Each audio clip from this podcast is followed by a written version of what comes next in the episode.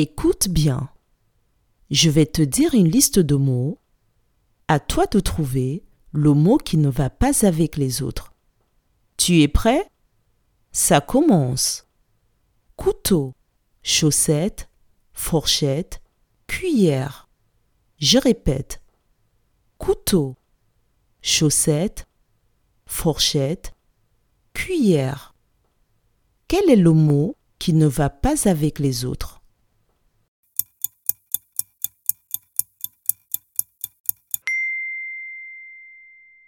Le mot qui ne va pas avec les autres est le mot chaussette, car c'est le seul mot qui ne désigne pas un couvert. Bravo